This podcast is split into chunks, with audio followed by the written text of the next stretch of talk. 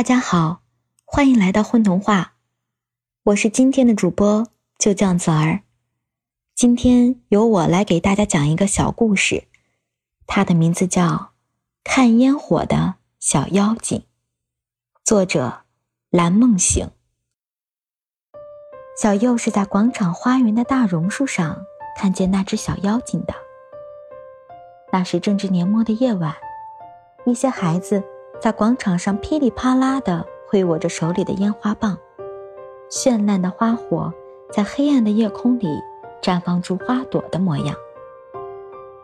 孩子们嘻嘻哈哈地笑着、跑着，把快乐传染给路过广场的每一个人。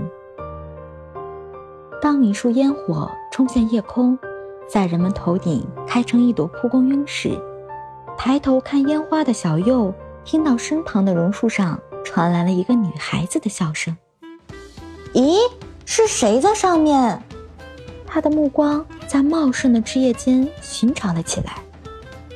不一会儿，就发现了一条红裙子和一双穿着尖尖的小鞋子挂在树枝上荡来荡去的脚。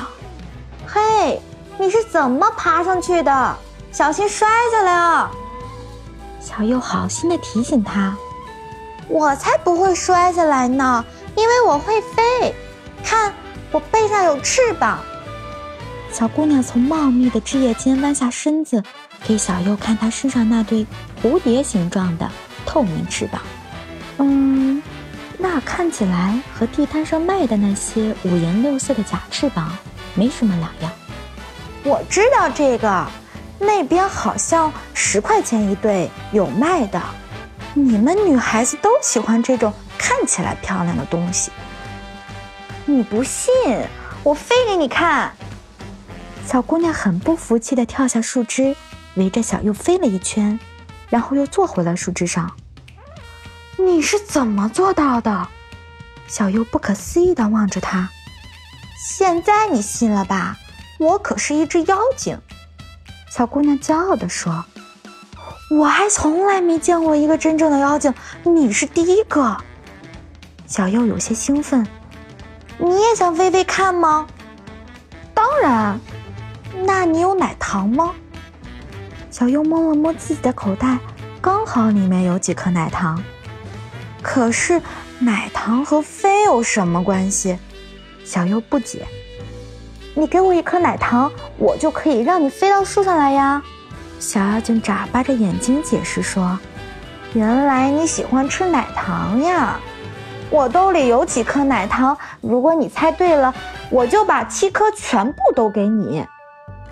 真的呀？那我猜了，嗯，是五颗吗？”小妖精认真的问。“哈哈，你猜对了其中的五颗，我再奖给你两颗。”小右把口袋里的七颗糖全部掏出来，递给树上的小妖精。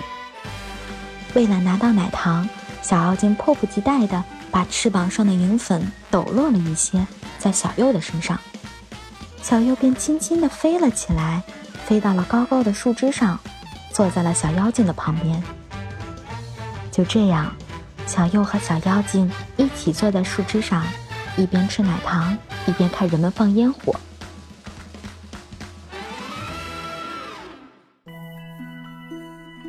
做人类的小孩真好，可以吃冰淇淋，可以吃各种各样的糖果，嗯，过节时还能看到这么漂亮的烟火。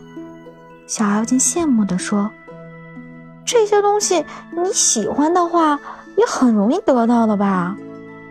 不行呀，以后就很少有机会了。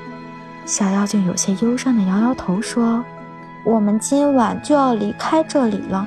新年的钟声敲响的时候，所有的精灵都要一起离开这里，去寻找遥远的大森林。你们原来一直住在这里吗？小优惊奇地问。我以前可从来不知道。小妖精点点头。在这里还是一片大森林时，我们妖精家族就住在这里了。不过。现在这里变成了城市，这里的大树越来越少了，我们没有了栖息的家园。也许你们可以住在附近的森林公园，那里的树木比较多。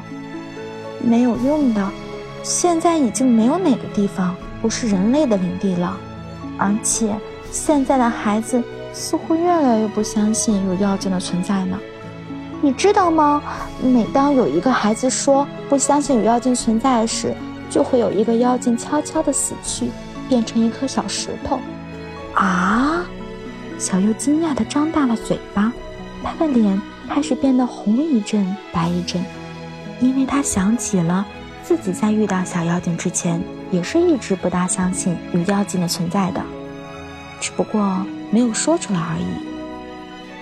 不过你也不用太担心，每当有一个小孩重新开始相信有妖精的存在时，妖精的世界里就会有新的生命诞生。小妖精笑嘻嘻地安慰小右：“那真是太好了。”小右这才松了一口气。谢谢你请我吃的奶糖，我会一直记住这个香甜的味道的。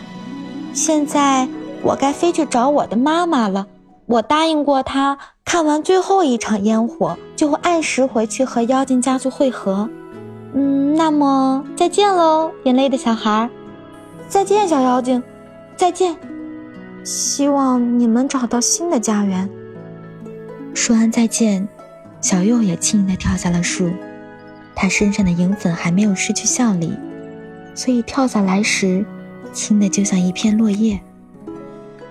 小右怅然若失的在广场上站了很久，望着小妖精扇动起银色的翅膀，朝着夜空的深处飞去，直到它的身影变得越来越小，变成萤火虫般的一个亮点，消失在了群星闪耀的夜空。